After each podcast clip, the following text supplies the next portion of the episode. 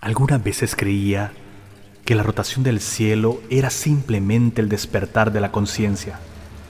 Y sin embargo, bastó recordar que Hoshito no tuvo tiempo de pensarlo al estrellarse de las sillas en la pared. Soy Fabricio Estrada y le doy la bienvenida a su podcast Bitácora del Párvulo.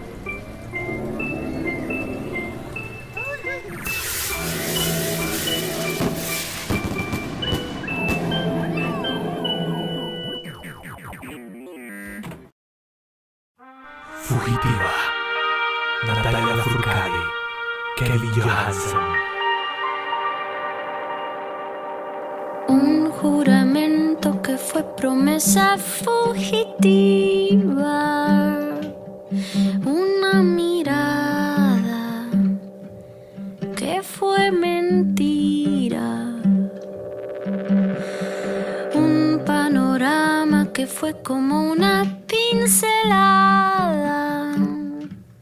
que dio a la tarde transparencia orgánica. Episodio 70. El parto entre las mujeres mexicas. Jugo de rosas que Dios regó por tus caminos. Labios divinos que yo besé. Solo quedó de la tarde y de tu juramento. La fugitiva sensación de un beso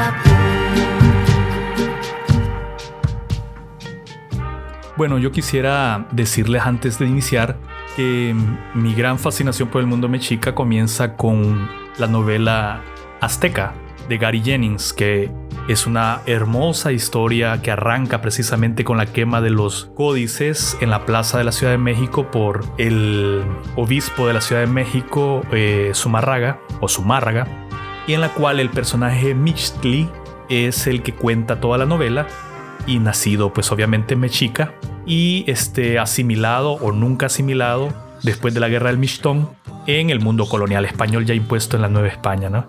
Esa novela de Gary Jennings pues fue una fascinación para mí, la leí en 1996, precisamente eh, en un viaje que empezaba a hacer hacia el occidente de Honduras cuando yo trabajé en el Instituto Hondureño de Culturas Autóctonas y Populares bajo la dirección de Jorge Travieso. Andábamos recopilando literatura oral en la zona occidental de Honduras. Íbamos hacia Gracias y ese camino en el bus hacia allá, que primera vez que salía yo hacia occidente, suroccidente, y está marcado por esa memoria de Azteca de Gary Jennings, que se las recomiendo puntualmente. Es una belleza, ¿no? Después está Otoño Azteca, la segunda novela, y pues también después del Otoño Azteca se trata precisamente de la guerra del Mixtón, los residuos del Imperio Mexica todavía rebeldes en el área de lo que hoy es Guadalajara. Pues bien, la segunda novela que me dejó absolutamente fascinado sobre el mundo mexica fue El Jade y la Obsidiana, de Alain o Alain Gerber, francés, que escribe em, esta novela de corte histórico también, en la cual concentra su teoría acerca de que el auténtico conflicto interno que tuvo Tenochtitlan o el Imperio Mexica junto a Texcoco y Tecoplan fue em, el asunto de qué divinidad regía su mundo, ¿no? su política, si Huitzilopochtli o Quetzalcóatl.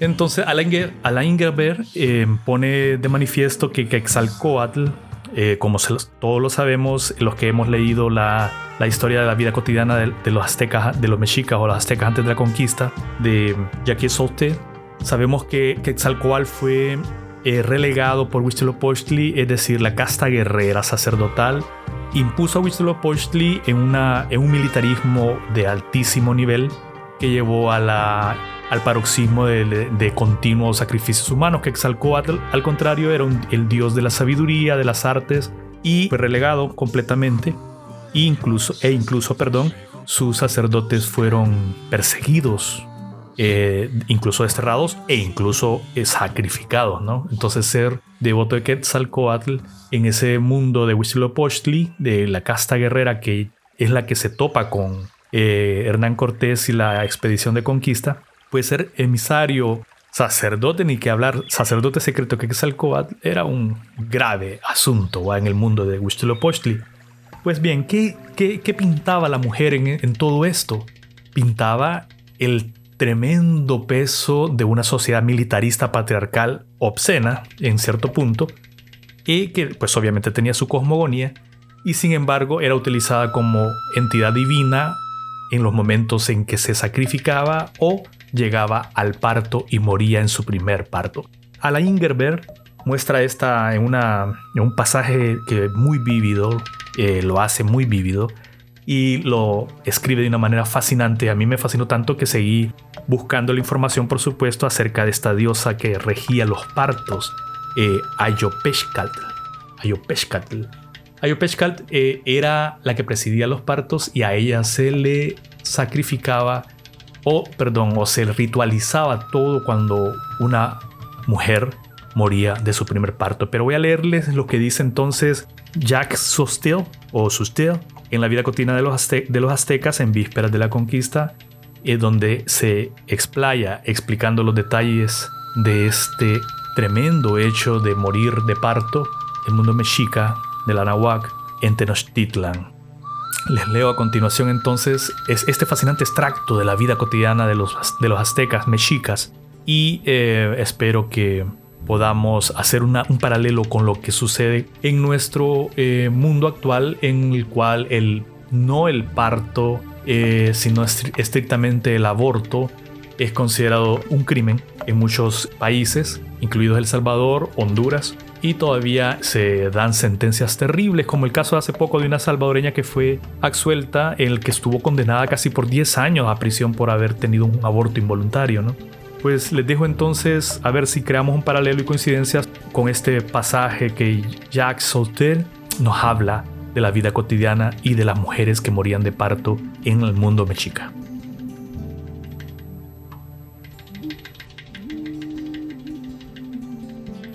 La vida cotidiana de los aztecas en vísperas de la conquista. Jacques Sauter. La mujer encinta quedaba bajo la protección de las diosas de la generación y de la salud, de Teteoinan, la madre de los dioses, patrona de las parteras, que se llamaba también Temascaltesi, la abuela del baño de vapor, y de Ayopeshtli o Ayopeshkatl, divinidad menor femenina que presidía los partos. Conocemos el texto de una oración, verdadera fórmula mágica que se cantaba para invocar a esta última, decía, En la casa de la diosa sentada en la tortuga, dio a luz la embarazada. Allá en la casa son dados a luz los niños. Donde está la casa de la diosa sentada en la tortuga, allá da a luz la cadena de perlas, la pluma de gala, allí viene uno a la vida, allá nace. Ven acá, ven, ven acá, tú niño recién nacido, ven acá, ven acá, ven acá, tú niño tu perla, tu pluma de gala.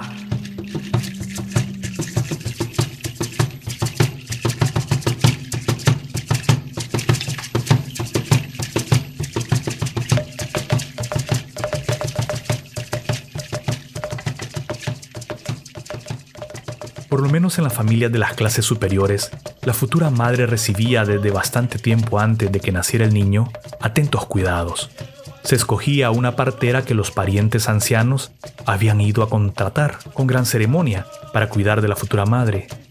Desde que aceptaba, no sin antes haber objetado que ella solo era una vieja desdichada, tonta y poca indigna o poco inteligente, la partera se dirigía a casa de su cliente y encendía el fuego para preparar el baño de vapor. Entraba con la mujer en el temazcali, cuidando de que el baño no estuviera muy caliente, y palpaba el abdomen de su cliente para asegurarse de la posición del feto. Después hacía sus recomendaciones.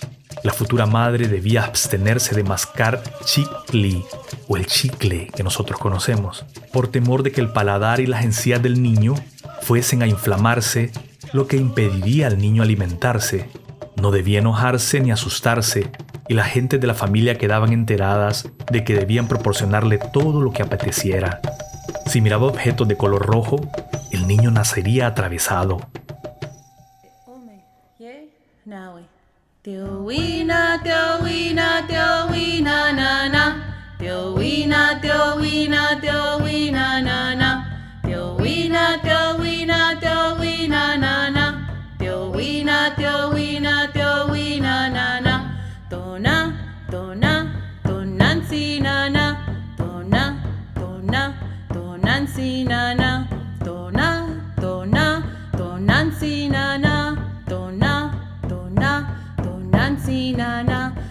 Si salía de noche, debía ponerse un poco de ceniza en su blusa o en la cintura, pues de no hacerlo así, los fantasmas la asustarían.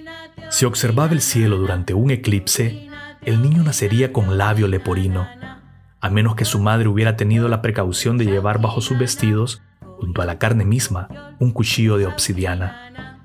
Se decía también que si el padre durante la noche veía un fantasma, el niño padecería una enfermedad del corazón.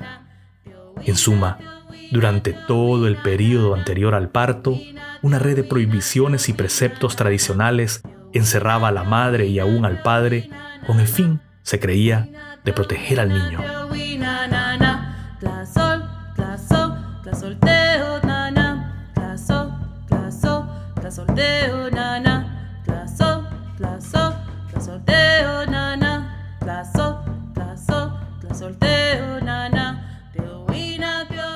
El parto mismo tenía lugar bajo la dirección exclusiva de la partera, que cuidaba toda la casa.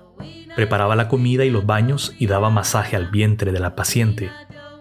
Si el alumbramiento se hacía esperar, se daba a beber a la mujer una tisana de cihuapatl, montanoa tormentosa, que ocasionaba fuertes contracciones. Si esta medicina no surtía efecto, todavía se podía recurrir al último remedio, una bebida compuesta de agua en la cual se había diluido un pedazo de cola de tlacuatzin, tacuacín decimos en Centroamérica, que es el guasalo o zarigüeya. Se atribuía a este brebaje la propiedad de provocar un alumbramiento inmediato y hasta brutal. Si los baños, los masajes y los medicamentos no daban resultado, la partera se encerraba en un aposento con la paciente. Allí invocaba a las diosas, en particular a Cihuacóatl y a Quilastli. Si se daba cuenta de que el feto estaba muerto en el vientre de la madre, se armaba de un cuchillo de pedernal y lo cortaba en pedazos. La mujer que moría durante el parto quedaba asimilada al destino de un guerrero muerto en combate o en sacrificio.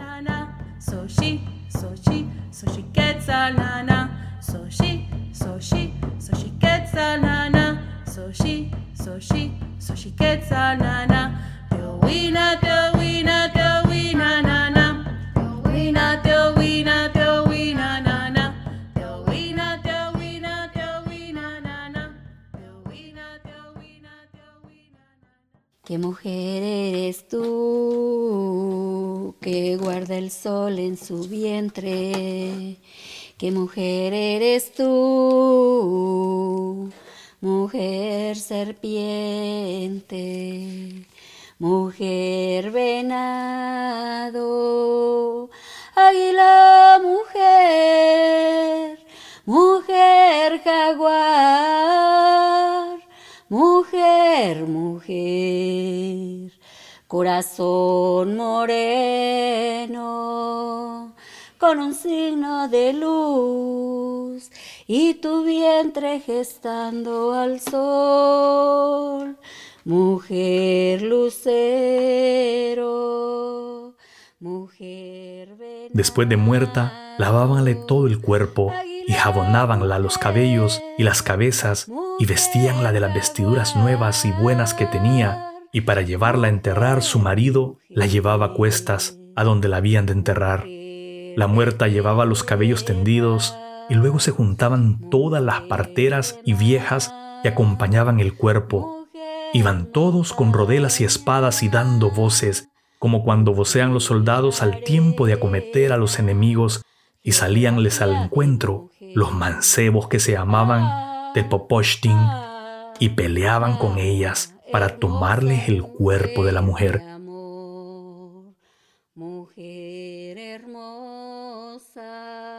Esta es una de las escenas en que Alain Gerber eh, hace de manera increíble un ataque de unos cadetes de, este, de estas pequeñas academias militares de la educación media de los mancebos mexicas. Lo hace de la manera más vívida y de ahí partí yo con mi curiosidad por esto. Pues continúo con usted.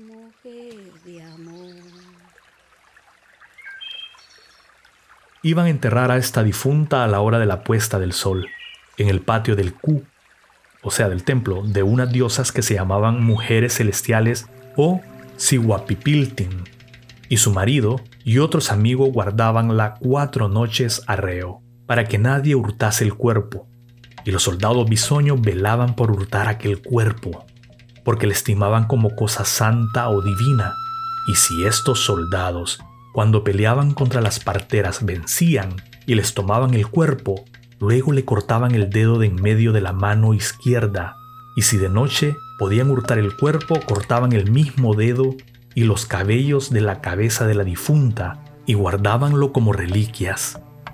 La razón por que los soldados trabajaban de tomar el dedo y los cabellos de esta difunta era porque yendo a la guerra los cabellos o el dedo metíanlo dentro de la rodela y decían que con esto se hacían valientes y esforzados.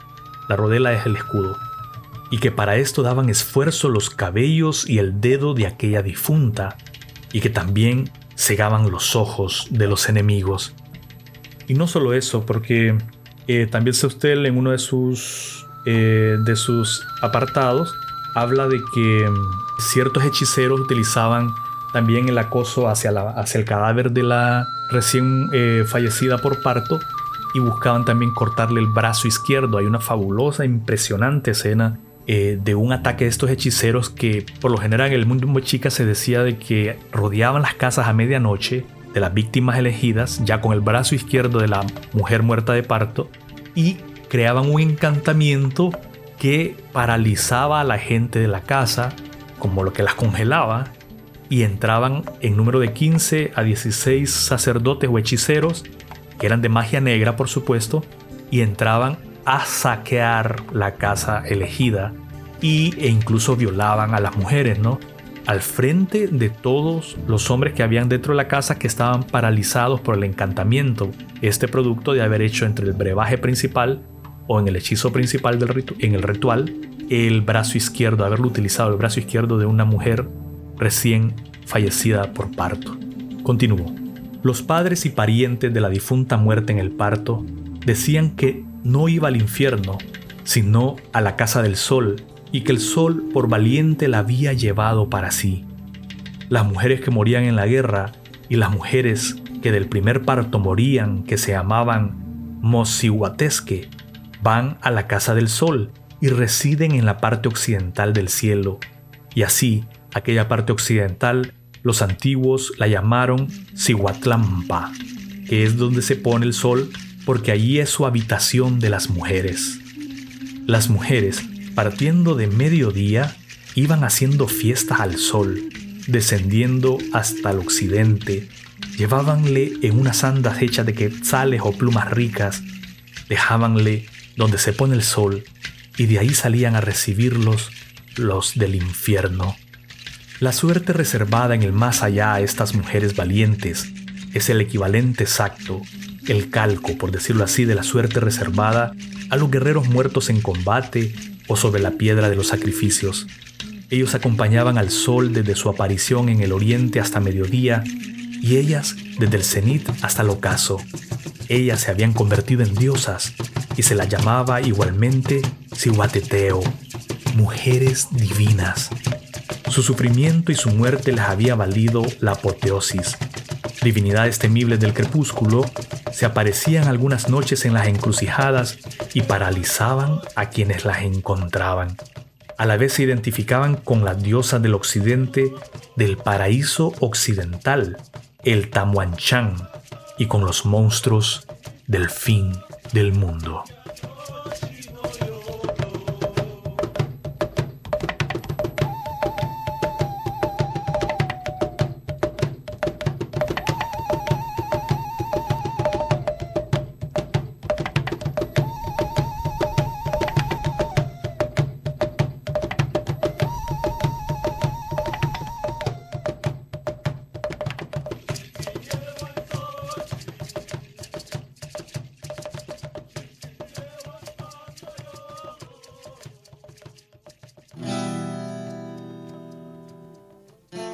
Perdí mi ojo de venado. Caifanes.